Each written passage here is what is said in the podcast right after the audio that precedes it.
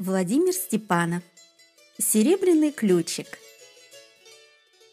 Перед самым Новым годом захотелось зайцу моркови. А где ее зимой взять? Зима не лето. Спустился заяц во враг, стал воду пить и нашел на самом дне серебряный ключик. Поскакал заяц к лосенку. «Давай меняться!» — говорит заяц. Я тебе серебряный ключик дам, а ты мне морковку.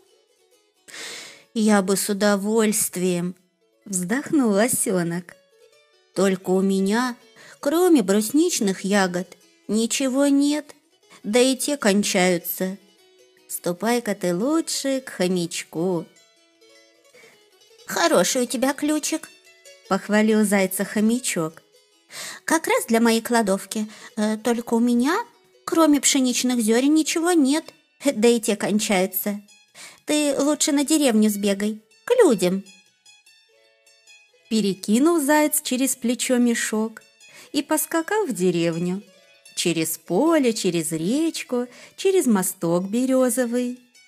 Остановился заяц у крайней избы, только хотел в окошко постучать, как откуда ни возьмись выскочила хозяйская собака – Залаяла она, заурчала.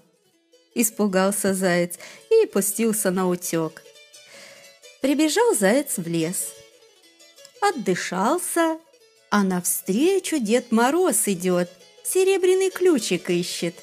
Показал ему заяц свою находку. Он самый ключик и есть. «Ну, заяц!» — обрадовался Дед Мороз.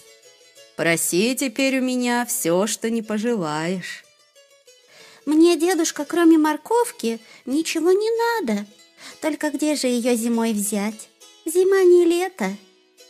Верно, не лето, улыбнулся Дед Мороз. А серебряный ключик-то на что?